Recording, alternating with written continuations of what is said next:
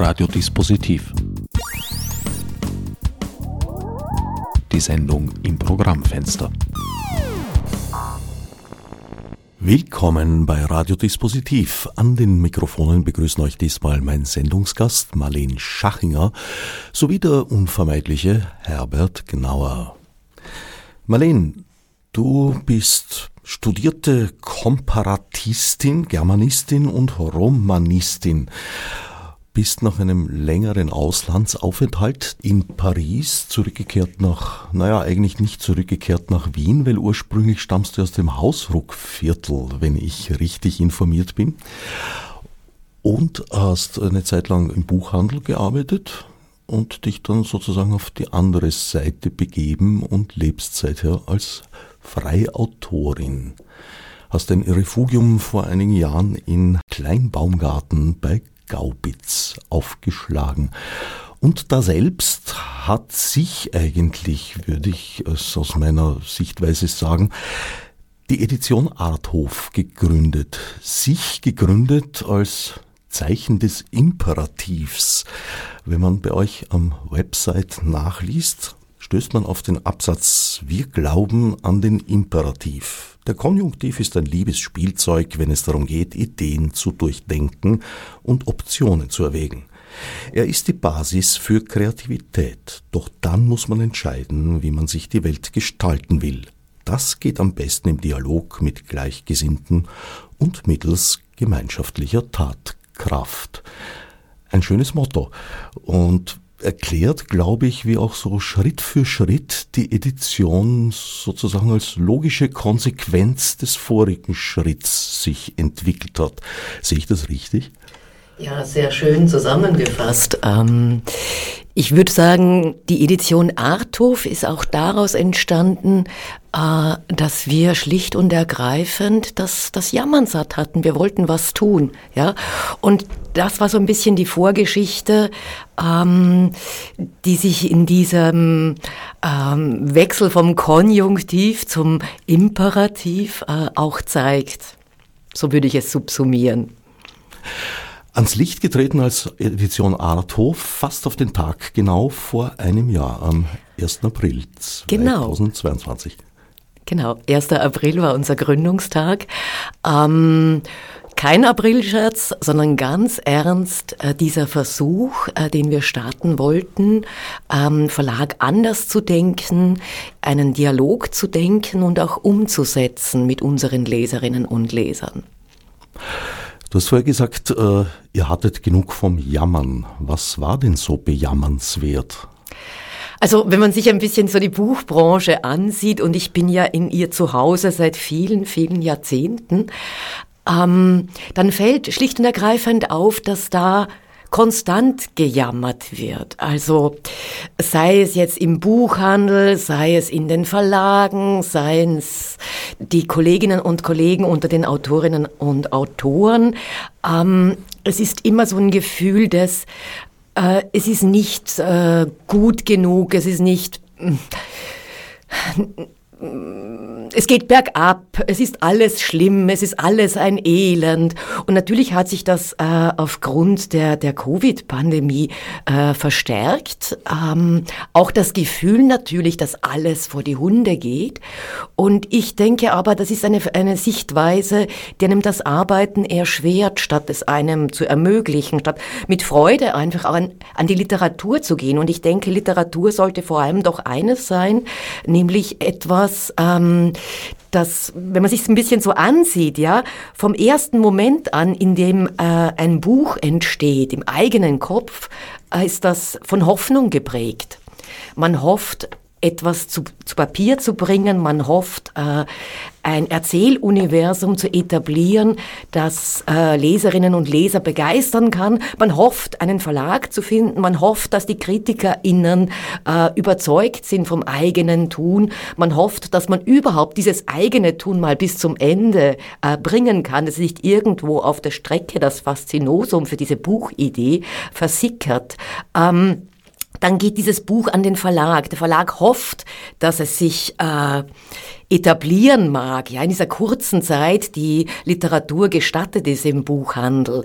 Äh, die Kritikerinnen hoffen, dass wenn sie dieses Rezensionsexemplar äh, bestellen, dass ähm, es gut sein möge, dass sie eine Besprechung finden, die die Leserinnen und Leser ihrer Publikationsorgane wieder erreicht. Die Leserinnen und Leser kaufen das Buch, weil sie hoffen, damit ein paar Stunden fein zu verbringen, vielleicht auch die eine oder andere Gedenk Denkanregung daraus zu ziehen oder vielleicht auch nur ein Schmunzeln, einen schönen Abend, ein feines Wochenende damit zu verbringen. Also Buch ist so ein Hoffnungsträger. Und wenn ich das aber belaste mit einem konstanten, ewigen, es ist alles mühselig, es ist alles schwer, es ist alles immer noch schwerer, als es vor ein paar Jahren noch war. Ähm, glaube ich, dann graben wir dem Buch das ab, was es braucht diesen Raum, diesen, diesen, diesen Erlebnisraum, der eigentlich ja ein positiver, ein schöner sein soll. Sein soll. Du hast da jetzt tatsächlich eine sehr hoffnungsfrohe, positive Darstellung der Hoffnung ums Buch herum abgegeben. Äh, Verlage, nicht alle Verlage und vor allem nicht immer sind tatsächlich so hoffnungsfroh, was die Bücher betrifft, weil sie sind sich im Klaren, dass sie von ihrem Jahres- oder Saisonsprogramm ja nur einen kleinen Teil in die Buchhandlungen bringen. Also den Rest produzieren sie sozusagen, ja, wie soll ich sagen, auf Verdacht. Das es erscheint ja kein Buch, bevor äh, es nicht ausfinanziert ist. Also der, Buchverkauf ist eigentlich meines Wissens zumindest meistens gar kein kalkulierter Gewinn in, in, in diesem Sinn. Das Buch muss sich auch so tragen schon bevor es gedruckt wird. Ja, beziehungsweise ähm, in, in herkömmlichen Verlagsstrukturen gedacht ist es eben so, dass die Bücher der Vorsaison diejenigen der nächsten mitfinanzieren, beziehungsweise dass ein Titel ähm, dem man einräumt, wahrscheinlich oder eine erhöhte Chance auf Bestseller-Status zu haben, die anderen mitfinanziert. Aber genau aus diesem Grund, weil diese Mischkalkulation, wie man das in der Fachsprache nennt, immer schwieriger geworden ist, ähm, scheut man sich eben auch davor zurück, äh, schwierigere Titel im Sinne jetzt der gängigen ähm, Pressemeldungen ge gesprochen, äh, aufs Programm zu setzen. Und ich persönlich finde das ungemein schade, weil gerade damit ähm, die Literatur, wie ich sie sehe oder was mich an ihr fasziniert, immer stärker an den Rand gerückt wird, immer marginaler wird. Also sei es jetzt Lyrik oder sei es auch experimentelle Prosa, Prosa, die etwas wagt, wo man den Autoren und Autoren auch zugesteht, dass sie mal was Neues ausprobieren, vielleicht damit scheitern, aber zumindest etwas versuchen umzusetzen von ihrem Erzähluniversum. Und ich persönlich finde, dass das zu wenig Raum gegenwärtig bekommt.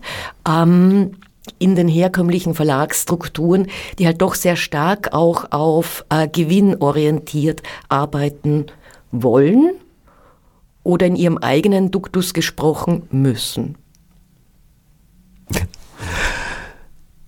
Es ist also ein Stück weit auch eine Selbsthilfe, was Edition Arthof betreibt für die Autorinnen und Autoren. Selbsthilfe, über dieses Wort haben wir schon bei der letzten Sendung gesprochen. Ich war nicht ganz deiner Meinung. Ich bin auch nicht, heute noch nicht ganz damit zufrieden. Selbsthilfe klingt für mich wirklich eher so nach äh, Krücke und dann hinken wir mal drei Schritte vorwärts. Ähm, ich würde eher sagen, es ist eine Frage der Leidenschaft für Literatur.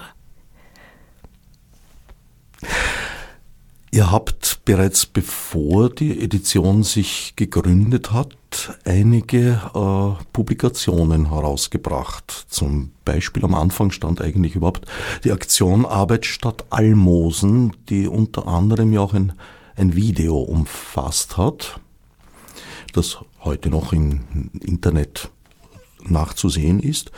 Dann kam Fragmente, die Zeit danach erschienen als Print und als Hörbuch bei Promedia.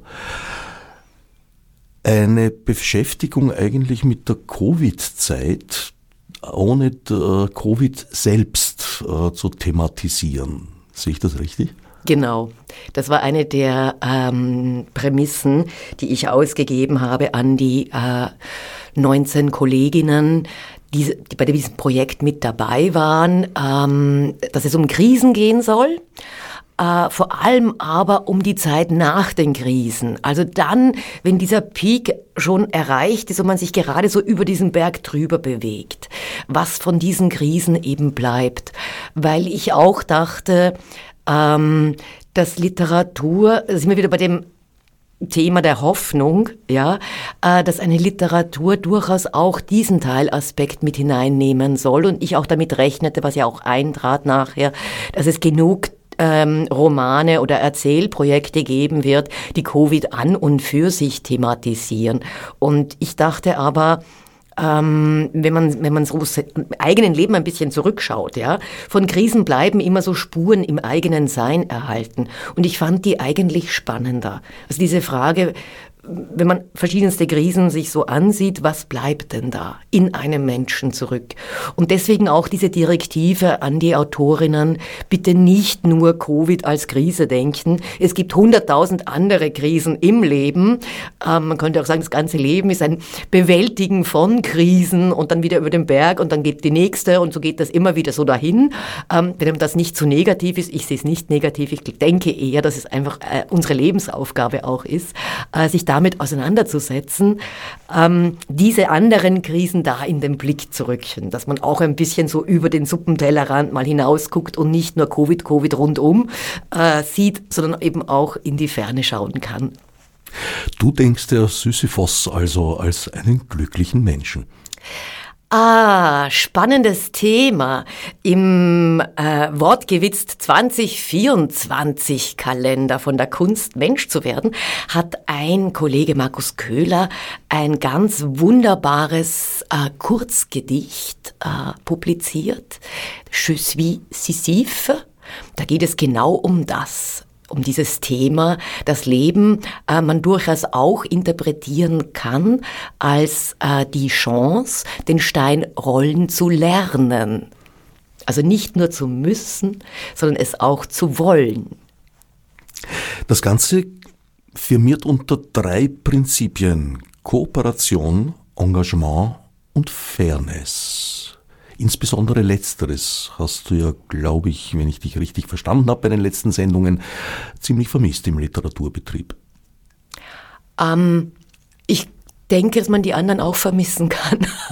also äh, Kooperation ist oft etwas, was äh, auf der Strecke bleibt, was mir sehr gefehlt hat äh, als freiberufliche Autorin.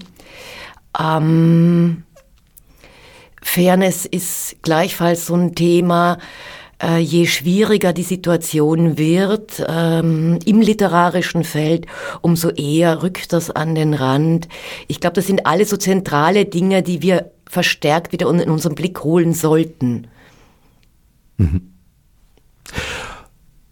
Mittlerweile sind eben, wie gesagt, drei äh, Publikationen erschienen. Eine vierte ist gerade, wie man so sagt, in der Pipeline. Das heißt, bereits gedruckt. Ich sehe ihn hier liegen. Den Kalender.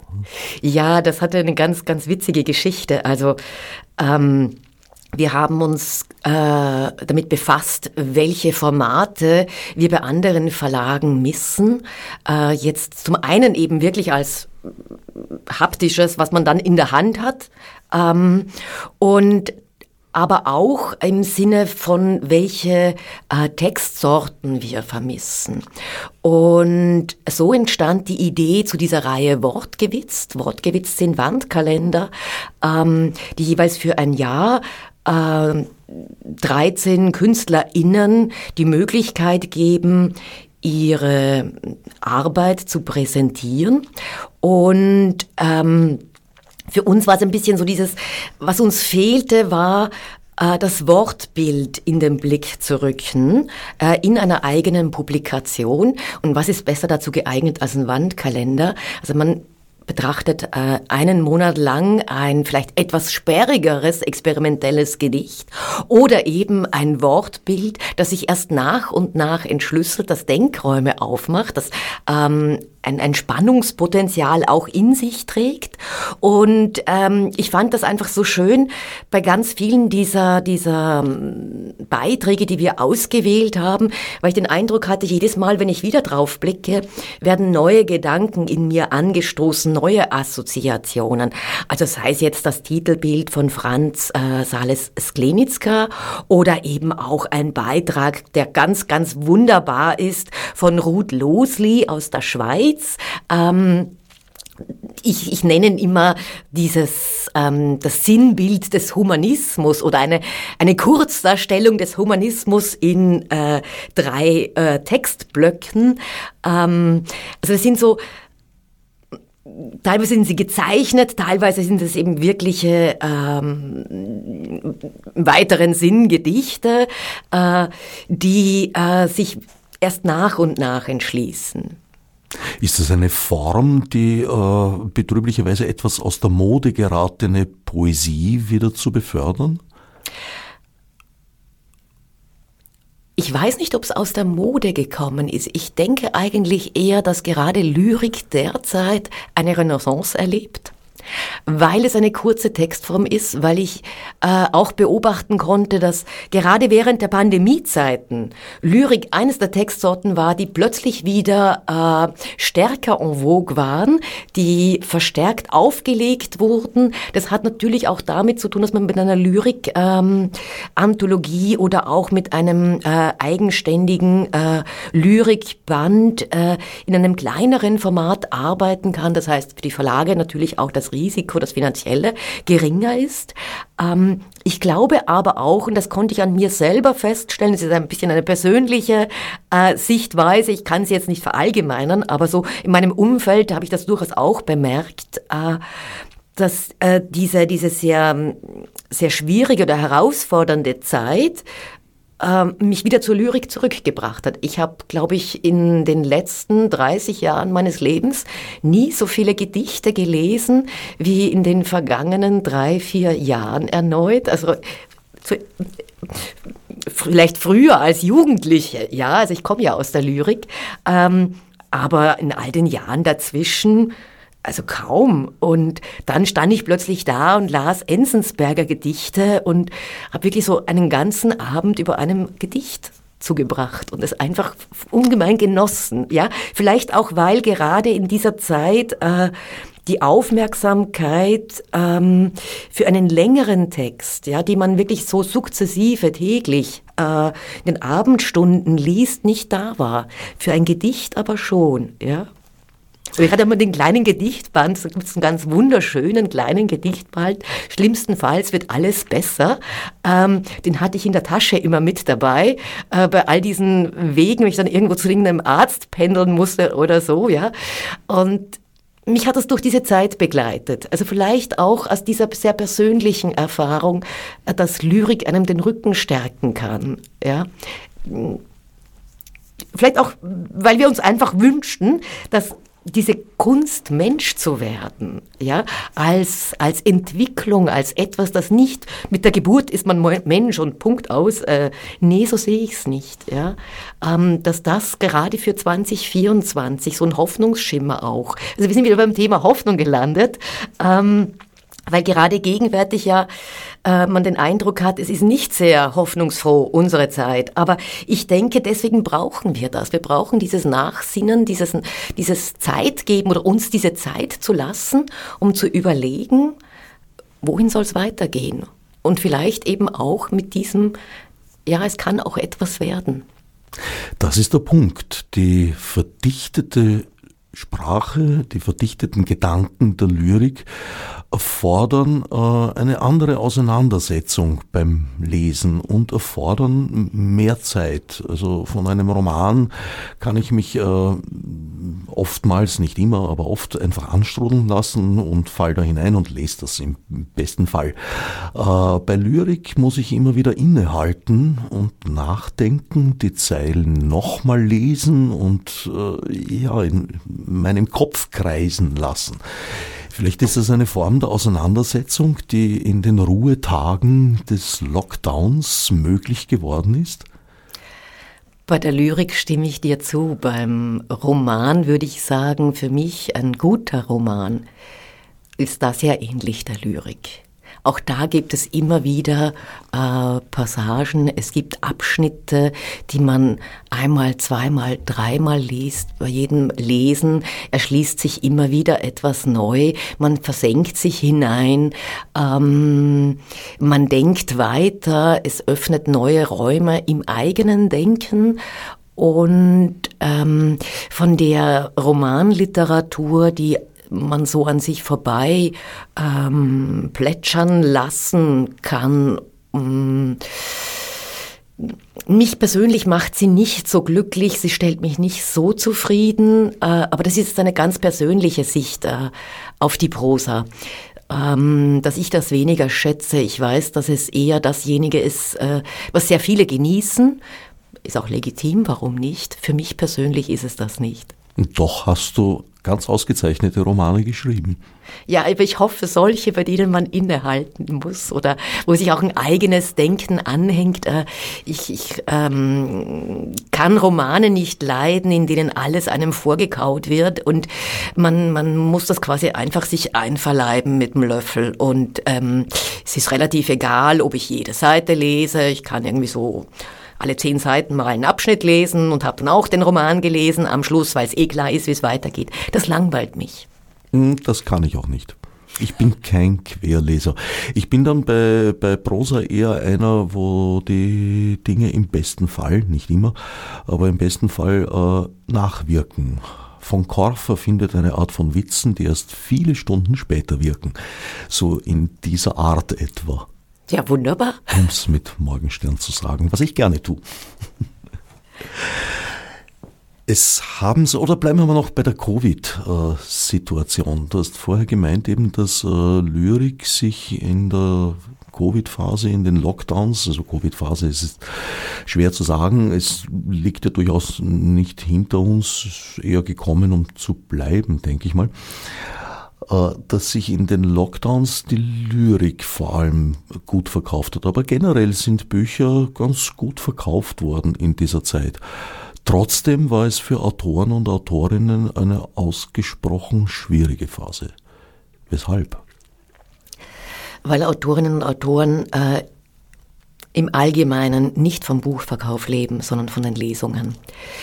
Ähm, das hat mit der Tantiemengestaltung zu tun, das hat mit dem Verlagswesen zu tun, das hat vor allem auch mit Österreich zu tun. Also bei denjenigen, die in Deutschland äh, im Verlag sind, ist das nochmal ein bisschen eine andere Sache. Aber für die Kolleginnen und Kollegen in Österreich, bei österreichischen Verlagen, äh, sind die Lesungen das Entscheidende.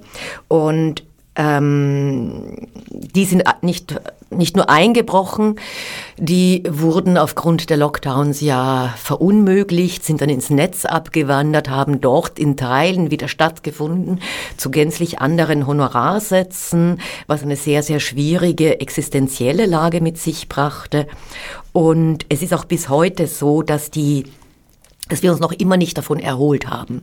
Also nicht nur, dass äh, rückblickend äh, keine Lesungen möglich waren, dadurch eben auch die Eigen-PR schwierig wurde und so weiter und so fort, all das, was das nach sich zieht, sondern obendrein ist es ja auch so, dass viele der kleineren Lesungsorte, die wir in Österreich überwiegend haben, ähm, diese Pandemie nicht überstanden haben, die keine Veranstaltungen mehr machen, die wegfallen.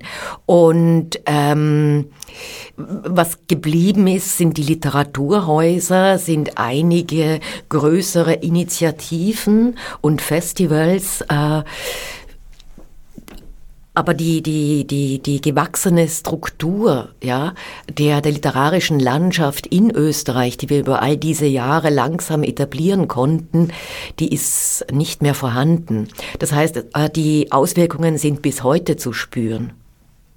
Soweit ich mitbekommen habe, gab es da nicht wenige Fälle, in denen halt das Problem aufgetreten ist, dass Kulturinitiativen, kleinere Kulturinitiativen, vor allem auch in ländlichen Gegenden, aber nicht nur, das Problem hatten, dass sie eben keine Veranstaltungen machen konnten, daher ihren Vereinszweck nicht erfüllen und auch keine Subventionen mehr erhalten haben und in weiterer Folge sich die Lokalitäten nicht mehr leisten konnten. Also da ist ein gewisser Kahlschlag passiert.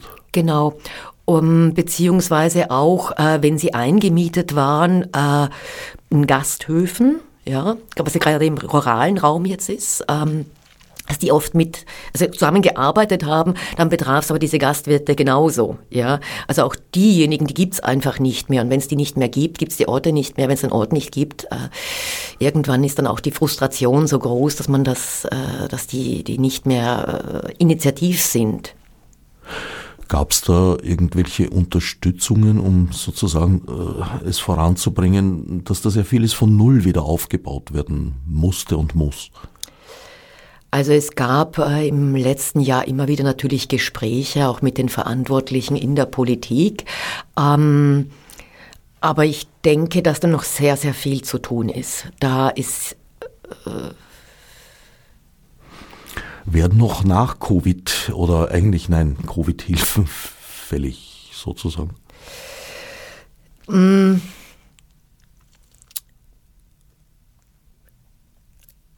Ich glaube, es gibt, muss ein Umdenken stattfinden. Ich denke, ähm, was wir benötigen, damit wieder eine lebendige äh, Kunst- und Kulturszene entsteht, ist vor allem auch das Gefühl für diejenigen, die initiativ sind, dass geachtet und geschätzt wird, was sie tun. Und jetzt nicht nur achten und schätzen im Sinne von einem freundlichen Handshake, ja, äh, und einem, ach, wie wunderbar, Ihr Ehrenamt, Sie sind ja so toll, wir sind ja so stolz, dass wir Sie in unserem weiß ich nicht, Region, äh, Landkreis, äh, Bezirk, äh, Bundesland haben. Nein, ich denke, es braucht auch eine andere Form der Anerkennung, der Sichtbarmachung auch von all diesen Initiativen. Und dann, glaube ich, werden sich auch wieder Menschen engagieren und einbringen. Du hältst es also für reparabel in absehbarer Zeit. Klang das jetzt so? ja, schon. okay. Ähm, ja, ich denke, wenn die politischen Schritte, die dafür nötig sind, äh, getätigt werden, was ich hoffe, dass doch mal irgendwann geschieht, dann glaube ich, kann wieder etwas entstehen. Naja, einen gewissen Optimismus braucht man auf jeden Fall. Ohne dem geht's nicht. Derzeit sind auf eurem Website 25 Autorinnen, ein Autor und eine Lektorin vermerkt das sind, weil du Markus Köhler Hui. erwähnt hast. Ich habe es noch gar nicht eingetragen, du erinnerst mich daran. Ich muss ja eigentlich erst, oh, das habe ich noch vergessen. ja, das sieht man's. Äh, Edition Arthof ist natürlich äh, ist ein Projekt, das ähm, ehrenamtlich getragen wird. Das heißt mit viel Engagement, mit äh, ähm, einer Liebe zur Literatur, aber manchmal bleiben dann solche Dinge ein bisschen liegen. Ich muss das dringend machen. Also solche Dinge heißt in dem Fall die Mitwirkenden am Kalenderprojekt. Genau, genau. Die sollten doch schon seit einem Monat draufstehen, mindestens. Nachdem sie gekürt wurden, nämlich, ähm, weil das war ja mit einem Literaturpreis verbunden und äh, diese, diese zwölf sollten eigentlich schon längst genannt sein. Okay, wieder ein Punkt für die To-Do-Liste. Wir sagen es nicht weiter, du wirst sie abarbeiten. Ähm, übrigens gibt's im Kalender, das ist äh, eines meiner Lieblingsblätter, der Jänner, der ist vorbehalten der To-Do-Liste. Die Miss Makellos, die ihre To-Do-Liste am besten doch mal noch überdenken sollte. Ein ganz, ganz wunderbares ähm, Objekt von Christine Zureich. Äh, und ich persönlich habe mich sehr gefreut, äh, während ich da saß und im InDesign arbeitete und mir wahnsinnige Sorgen machte, ob ich das hinbekomme, äh, diesen Kalender, auch so wie ich ihn mir vorstelle, umzusetzen, ähm, schickte sie mir das Objekt, das sie für den Kalender eingereicht hatte, als reales Objekt, so als Mini-Kühlschrank per Postpaket äh, zur Ermunterung. Und ich meinte, ja, das ist so richtig ähm, typisch äh, für mich, dass ich da eben ein Riesenproblem habe, mm, weil meine To-Do-Listen sind immer wahnsinnig lang und sie werden nie fertig und ich muss sie ständig wieder überdenken und neu schreiben und leide wahnsinnig darunter mit meinem Perfektionismus, dass das nicht funktioniert. Und seither steht dieser kleine Kühlschrank bei mir am Schreibtisch. Also ist dieser Kalender auch ein wunderbares Präsent für all jene Menschen, die so ticken wie ich äh, und ein großes Problem damit haben, dass das, was sie sich vornehmen, immer eine Spur zu groß ist und nie ganz fertig wird oder nie so perfekt, wie sie das möchten. Was du gerade beschrieben hast, liegt ja im Wesen der To-Do-Liste an sich. Allerdings nehme ich persönlich da auch ganz gern mal das Recht auf Vergessen in Anspruch. Mm, auf Vergessen, mm, das nehme ich nicht in Anspruch, aber ich nehme das Anspruch, äh, ich nehme in Anspruch, dass es zwei verschiedene Zeichen gibt bei meiner To-Do-Liste. Es gibt einmal das Häkchen, sich selbst erklärt, und einmal das X. Man darf auch etwas einfach sagen, nee, so notwendig war das jetzt nicht. Das können wir auch lassen. Also die Priorisierung. Aber Sterndl ja. gibt es keine? Nee. Also nur zwei Stufen. Du hättest gerne Sternchen auch noch für die träumerische Weiterdenke irgendwann, oder? So bin ich seit der Volksschulzeit sozialisiert ah. praktisch. Das Hackerl ist okay, das Sterndl ist super. Das X haben wir nicht gehabt. Hätte meiner Volksschullehrerin aber vielleicht gefallen. Äh, ja, gut, aber das wollen wir jetzt nicht weiter vertiefen. Also es sind rund 30 Personen, die so um dieses Verlagsprojekt Edition Arthof herum tätig sind. Als Autorinnen, Autoren, aber eben auch eine Lektorin und dann ist ja auch ein Haufen administrativer Arbeit notwendig, denke ich. Ja, Äh, ein Haufen, ich weiß nicht. Also ich meine, die mache ich. Äh, ähm, es ist gar nicht so viel. Ich habe es mir schlimmer vorgestellt. Wirklich? Ja, ja, ja, ja, ja. Also ich habe mir, äh, es war für mich ja auch ein Sprung ins kalte Wasser, weil äh, gut, ich kenne den Buchhandel, ich äh, habe ähm, viele, viele Jahre freiberufliche Autorinnenschaft äh, Intus, ähm, man kennt Verlage von außen, aber das von innen heraus, das kannte ich ja vorher auch nicht. Und ich hatte gedacht, das sei noch weitaus aufwendiger, also so schlimm ist es gar nicht. Relativiert also das, was die Verlage immer sagen? Ja, schon aus meiner Sicht. Aber ich weiß nicht, natürlich, ich meine, ähm, wenn ich es jetzt ein bisschen ironisch äh, kommentiere, würde ich sagen, ich muss ja auch kein Büro unterhalten. Und äh, ich brauche keine Buchhalterin, um Angestellte zu bezahlen, denn es gibt bei uns keine Angestellten. Ähm, das fällt bei uns eigentlich ja alles flach. Du hast vorhin gesagt, es wurde äh, im Zuge eines Literaturpreises eigentlich entwickelt, das Kalenderprojekt. Wie war das aufgesetzt? Ja, wir schrieben aus, ähm, mit der Thematik eben von der Kunst Mensch zu werden, ähm, weil mir dieses Thema relevant erschien für die Zukunft, äh, auch für eine, für eine Haltung in die Zukunft hinein und äh, thematisierten dabei aber nicht, dass es sich um einen Wandkalender handeln sollte, sondern wir gaben wirklich nur vor, das Textfeld ist so und so groß, so und so viele Zentimeter habt ihr Platz, was kommt hinein ähm, bei dieser Thematik. Und das Thema war mir sehr relevant, ähm, weil ich in meinen Lektüren, ich habe ein bisschen einen Fable für die Epoche der Romantik, gebe ich zu. Die beschäftigt mich seit vielen äh, Jahrzehnten. Und ähm, wer da belesen ist, dem wird bei von der Kunst Mensch zu werden sofort Novalis einfallen. Ähm, ich habe mir das ein bisschen so von ihm entliehen. Äh, das Zitat, Mensch werden ist eine Kunst, stammt ja von ihm. Ich habe es umgedreht und habe ein von der Kunst Mensch zu werden daraus gemacht. Also eher ein Aufrufcharakter wieder mal. Ähm, die Beiträge, die wir bekamen, waren sehr breit gefächert, äh, viele eher konventionelle ähm, Lyrik oder, oder Kurztexte, ähm, das war nicht so ganz, was wir suchten.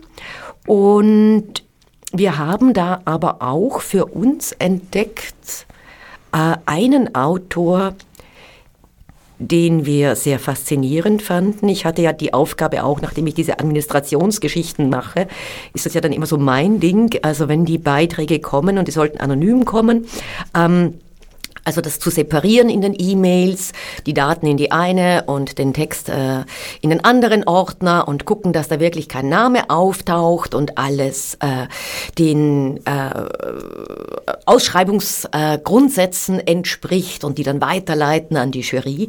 Und dann guckt man schon ein bisschen so mal rein, also in die verschiedenen Beiträge, die da ankommen, schlicht und ergreifend, wenn man das ja kopiert und so.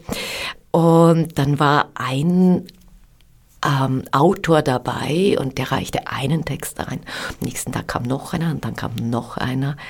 Und ich sah so, das wird hart. Also das wird eine heftige Debatte werden. Und habe ich eigentlich schon sehr darauf gefreut. Und wie wir dann die Jury-Sitzung hatten und ich ihnen zuhörte, war das so, ja, also das Gedicht, das muss unbedingt hinein und das, das, das muss auch unbedingt hinein. Und ich habe schon so suffisant gegrinst und die anderen so, ich meine, wieso grinst du da so dämlich vor dich hin? Und ich so, ja, schau mal weiter, schau mal weiter.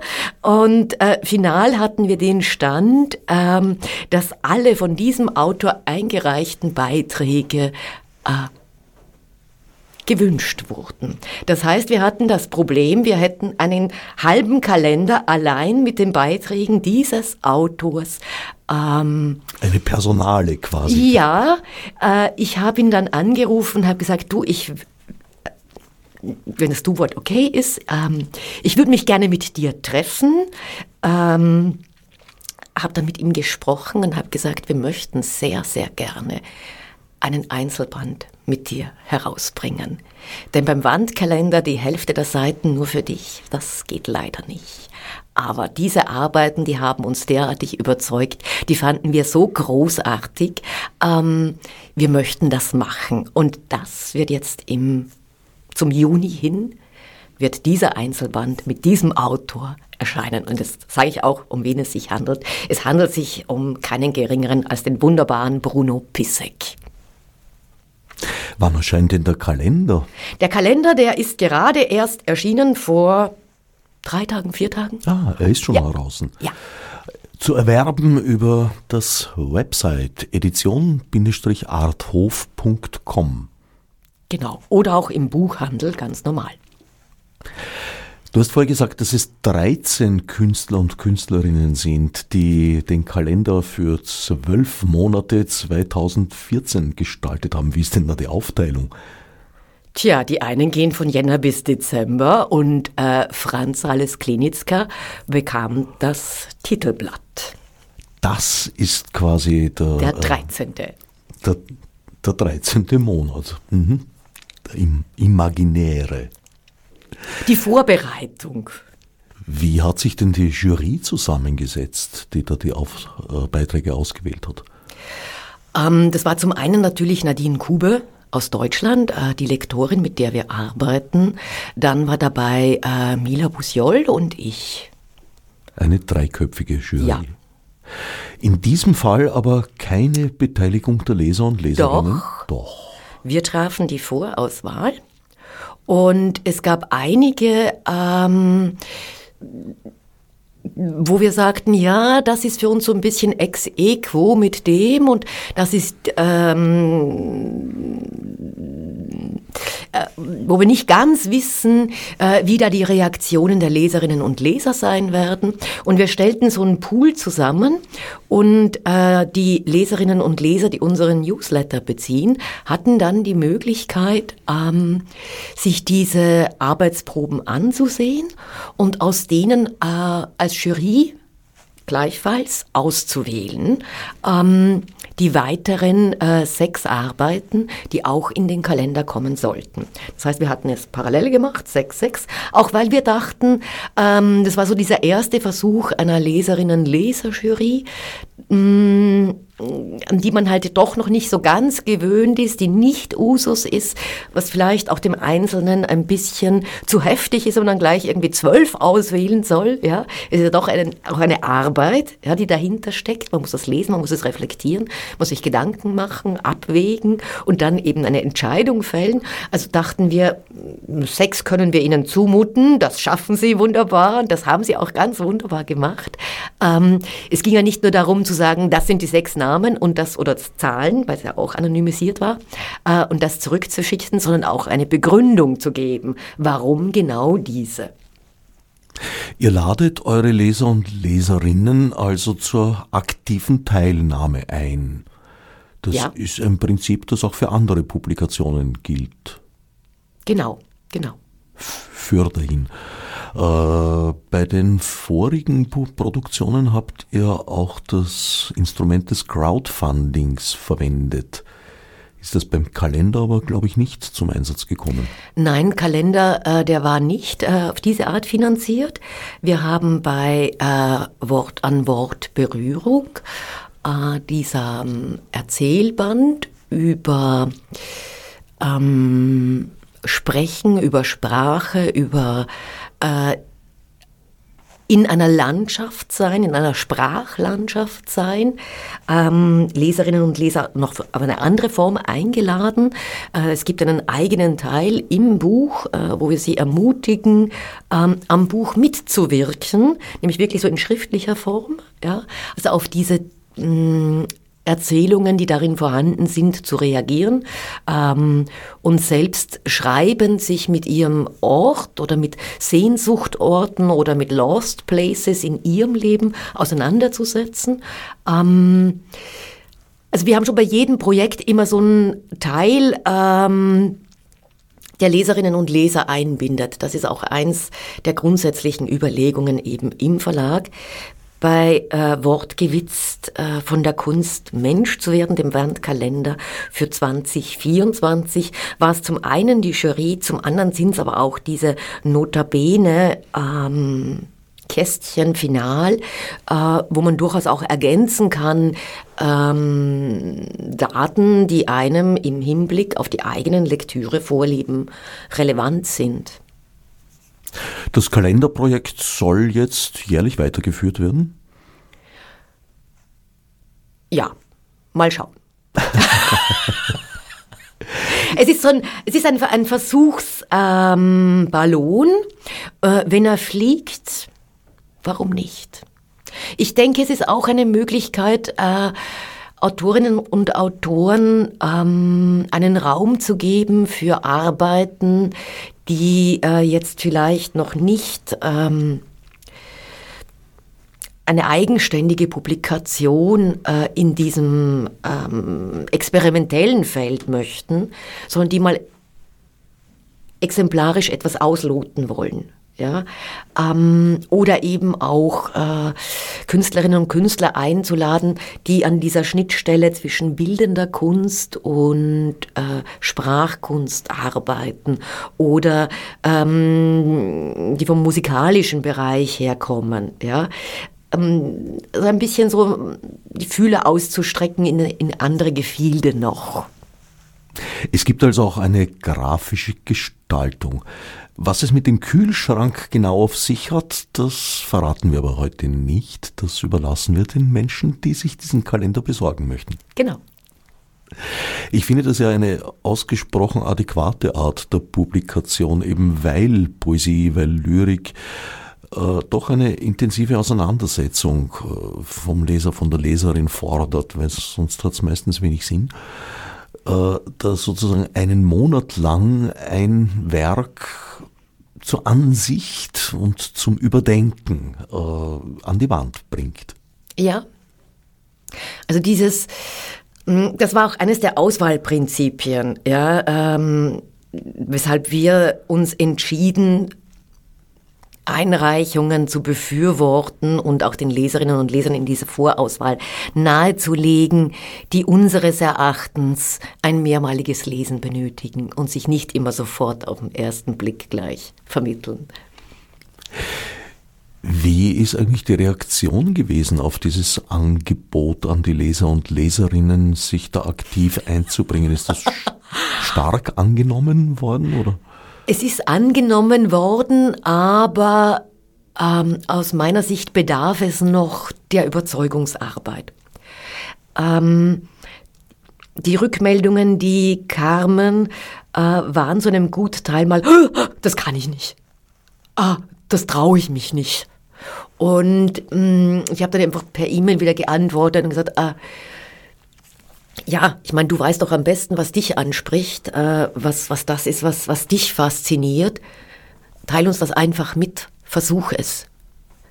Ähm, ich glaube, dass Leserinnen und Leser ähm, diese, diese, diese Verantwortung eben auch äh, übernehmen sollten die man sonst nicht thematisiert. Ja, aber de facto ist es ja auch so, ich gehe in eine Buchhandlung, ich habe einen Tisch vor mir oder ein Regal, ich wähle aus, damit gebe ich auch eine Wahl ab. Die ist zwar jetzt nicht versprachlicht, ja, sie wird in, weiß ich nicht, 12,40 Euro über den Ladentisch geschoben, aber de facto ist das genauso eine Wahl. Und ich glaube, dass es wichtig ist, in diesem ähm, in diesem Austausch, äh, in diesem Dreieck ja, zwischen Verlag, AutorInnen und LeserInnen, dass wir wirklich damit, darüber miteinander sprechen, was uns wichtig ist in der Literatur, was uns begeistert, was uns vielleicht auch frustriert, was wir nicht lesen möchten, was wir lesen wollen, wonach wir uns sehnen, was noch nicht da ist. All das, glaube ich, ist einfach wichtig, dass wir das miteinander im Austausch kommunizieren. Wer jetzt Lust bekommen haben sollte, da mitzumachen und das Verlagsprogramm ein Stück weit mitzubestimmen und zu gestalten, wird ebenfalls im Internet fündig unter www.edition-arthof.com kann man sich gleichzeitig für einen Newsletter eintragen und dafür auch äh, bei der nächsten Aussendung, bei der Befragung von Lesern und Leserinnen mitzumachen. Genau. Die bisherigen Publikationen der Edition sind äh, alles ja, Anthologien letztlich. Also sie versammeln die Texte verschiedener äh, Autorinnen und Autoren.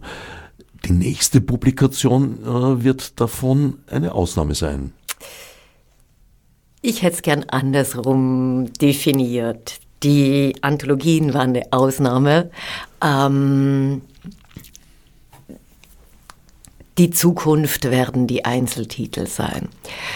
Äh, die Anthologien haben uns die Möglichkeit auch äh, eingeräumt, Dinge mal auszuloten, ähm, zu experimentieren, äh, Teile herauszufinden für uns als Verlag. Ähm, ich glaube aber, ähm, so sehr ich Anthologien schätze, weil sie für mich immer so ein Spaziergang sind durch die literarische Landschaft. Man kann so ein bisschen hier und dort verweilen, kann sich das ansehen und jenes ansehen. Ähm, die Einzeltitel äh, sind eher so die Parkbank. Ja, da sitzt man und verbringt eine gewisse Zeit in diesem einen Eck äh, dieser Landschaft. Und ähm, ich glaube, dass es beides braucht. Ähm, die bereits, ähm, wenn man so ein bisschen so in die Zukunft mal guckt, wir planen ja natürlich auch nach vorne äh, und sind jetzt bei 225 angekommen. Ähm, das sind die nächsten beiden Titel, sind Einzeltitel. Einmal der bereits erwähnte Bruno Pissek mit gelegentlich rückwärts. Ein ganz wunderbare ähm, lyrische Prosa, ähm, ein erzählendes Ich, das aufbricht, um im Gegensatz zur gewohnten ähm, Reiseroute mit dem Auto den Zug besteigt, um in die rumänischen Karpaten zu fahren und sich mit den Pflanzen und ihrer Kommunikation unterirdisch auseinanderzusetzen auf dieser Reise. Ein ganz herrliches Buch mit äh, Schwarz-Weiß-Illustrationen. Ähm, wir freuen uns schon riesig. Es wird im Bälde die Arbeitsprobe auf der Webpage äh, zur Ansicht sein. Ähm, Die zweite Autorin, mit der wir arbeiten, die wir auch entdeckten, äh, die wir eigentlich schon entdeckten bei ähm, Wort an Wort Berührung, ist Sophie Morin, die ich sehr schätze, eine Österreicherin, die in Heidelberg in Deutschland lebt und die uns beglückt hat mit den Liebeleien. Ähm, auch da geht es um das Klima, also es ist ein Thema, man sieht schon ein bisschen, äh, das beschäftigt uns, die Klimakatastrophe, die auf uns zukommt, die wir bewältigen sollen, wollen, müssen. Ähm, und ihr Thema ist der urbane Wildwuchs. Also es geht in die Stadt. Der urbane Wildwuchs. Ja. Das löst jetzt eine ganze Kette von Assoziationen bei mir aus und ein Schön. Teil davon beschäftigt Wunderbar. sich mit Pflanzen. Zwei Publikationen, glaube ich, habt ihr euch vorgenommen äh, für 2023. Habt ihr das schon überschritten, wenn man den Kalender mitzählt? Nö. Nö. Nein, also da kommt der Kalender und äh, Bruno Pissek für 24, äh, 23 äh, und 24 die Sophie Morin. Versteht, ist erst für 24, ja. habe ich überhört. Ja, vielleicht kommt schon im Dezember. Mal gucken, wie unsere Arbeitszeiten sich gestalten lassen. Und du selber hast ja, hast du mir vorher verraten, auch etwas in Vorbereitung nach schmerzlich langer Pause, ein Romanprojekt. Ja, ich habe mehr in Vorbereitung. Ähm, die schmerzlich lange Pause, die ist für mich auch schmerzlich lange, aber es war so wirklich während der letzten Jahre die Frage, äh, was tun. Also ich hätte natürlich auch sagen können, ich komme schon irgendwie über die Runden und mir ist rechts, links alles egal. Ich fokussiere meine Romane und äh, schreibe meine Literatur weiter und kümmere mich um nichts. Das wäre eine Möglichkeit gewesen. Hm, für mich war es keine.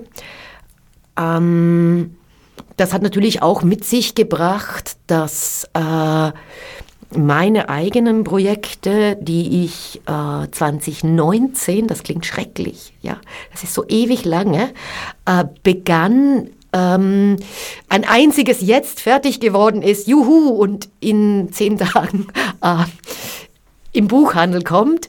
Ähm, und zwar Erkenntnis kommt in blauer Stunde. Wir sind wieder bei der Romantik gelandet. Ja, ich weiß es. Ähm, aber auf das freue ich mich schon sehr. Das konnte ich abschließen. Die anderen drei, die sind alle noch kurz vorm Fertigwerden. Weil sich jetzt doch so anbietet, äh, dieses Buch erscheint allerdings nicht bei der Edition Arthof. Ja, ich habe das länger überlegt, gerade auch, weil von außen eben sehr stark das kam, ah ja, und jetzt kommt deines ähm, in der Edition Arthof. Ich habe mich bislang dagegen entschieden, auch weil ich nicht wollte, dass der Verlag ein, eine Edition Marlene Schachinger wird. Ähm, es geht mir da um etwas anderes im Verlag. Ähm, dadurch ist es natürlich für mich auch ähm, schwierig, weil ich ja äh, einerseits eben im Verlag die Geschäftsführerin bin. Das ist halt so eine Notwendigkeit äh, für, weiß ich nicht, Finanzamt und tralala, ähm, dass es das nach außen hin jemand tragen muss, jemand auch die finanzielle Verantwortung übernehmen muss. Ähm, dass die Autorin Marlene Schachinger und ich persönlich empfinde mich zu 99,9 Prozent als die Autorin Marlene Schachinger, äh, teilweise wirklich so wochenlang die Pause-Taste gedrückt halten muss, was mir manchmal auch sehr, sehr weh tut. Das ist ein bisschen so eine Zerrissenheit, gebe ich zu, das ist nicht ganz einfach oft. Aber es kommt jetzt die Erkenntnis, in, äh, kommt in blauer Stunde und zwar im Verlag Der Apfel. Yes. Vielleicht hättest du dir als Verlegerin ein Künstlerpseudonym zulegen sollen. Ach, pff, dann darf ich das auch nicht vergessen. Das ist dann so wie mit den Keywords und den Passwörtern und weiter. Ähm, wenn man das alles irgendwie im Kopf behalten, nee, das ist mir zu anstrengend. Es ist also alles im Laufen. Und es gibt auch eine Verbindung zu einem sehr lange anwährenden Projekt von dir, Ink. Ja. Ja, das Institut für narrative Kunst. Ähm, Natürlich gibt's dann immer Überschneidungen, ja. Und manchmal, wenn ich dann so sitze am Schreibtisch und überlege, Moment, äh, ist das jetzt eigentlich eine E-Mail, die ich schreibe als Marlene Schachinger vom Ink oder Marlene Schachinger von der Edition Arthof und Moment immer gucken, dass die richtigen Absender und so und dass alles funktioniert. Ähm, das macht's manchmal schon ganz schön schwierig. Äh, auf der anderen Seite ist das wirklich so ein Ding, das mir einfach auch wichtig ist, sich auch um äh, junge Autorinnen und Autoren ähm, zu kümmern, sich mit ihnen zu beschäftigen, auch davon zu profitieren, gebe ich gerne zu ähm, weil ich denke, dass man bei diesem Austausch in der Lehre konstant ja immer begründen muss, warum finde ich was gut, warum finde ich was schlecht, äh, was sind so meine Sichtweisen auf und sich das immer wieder reibt natürlich an den äh, jungen Studierenden. Und ich denke, dass das ganz, ganz wichtig ist für einen selbst, dass man das immer wieder eben auch sich selbst mit dem eigenen Tun in Frage stellt dabei. Und dass Ink ähm, überschneidet sich vor allem dann mit der Edition Arthof, wenn es um diese Großprojekte geht, wie zum Beispiel Sternlesen zum Welttag des Buches, das ja jetzt äh, im April auch stattfindet, vom 18. 18., dass ich es rausbekomme, vom 18. bis zum 22. April, also eine Woche lang, neun Autorinnen und Autoren durch ganz Österreich, äh, 55 Lesungen zu organisieren. Das ist ähm, auch eine Herausforderung. Zum zweiten Mal, wenn ich richtig gezählt habe. Ja, weil das erste Mal, da machte uns der Lockdown einen Strich durch die Rechnung. Hat also nur theoretisch stattgefunden, das erste Sternlesen? Das erste Sternlesen ähm, hat äh, theoretisch in, insofern stattgefunden, dass uns diese Vorzeit nachher zugute kam, weil wir da eben äh, schon Dinge vorentwickeln konnten. Es steht also allerhand ins Haus in den nächsten Wochen und Monaten. Wie machst du das mit der Arbeitsteilung? Wachst du in der Früh auf und sagst, na, heute ist ein Verlagstag oder nein, heute bin ich Autorin? Nein, nein, nein, du, ich bin ja, die To-Do-Liste ist makellos. Da gibt es einen wunderbaren Kalender, ja, da ist genau eingetragen von bis welches Zeitfenster. Und die Vormittage, die gehören schon noch immer von Montag bis äh, Freitag der Autorin Marlene Schachinger. Die Nachmittage verteilen sich. Verstehe. Du hast also sozusagen abgegrenzte Zeiträume, genau. die aber nehme ich mal an, mal an äh, je nach Maßgabe auch dann. Gerne ausufern. Ja, ich wünsche viel Erfolg, gutes Gelingen bei die, all diesen Vorhaben schon aus eigenem Interesse als danke. Leser. Ich danke Marlene Schachinger für den Besuch im Studio und allen anderen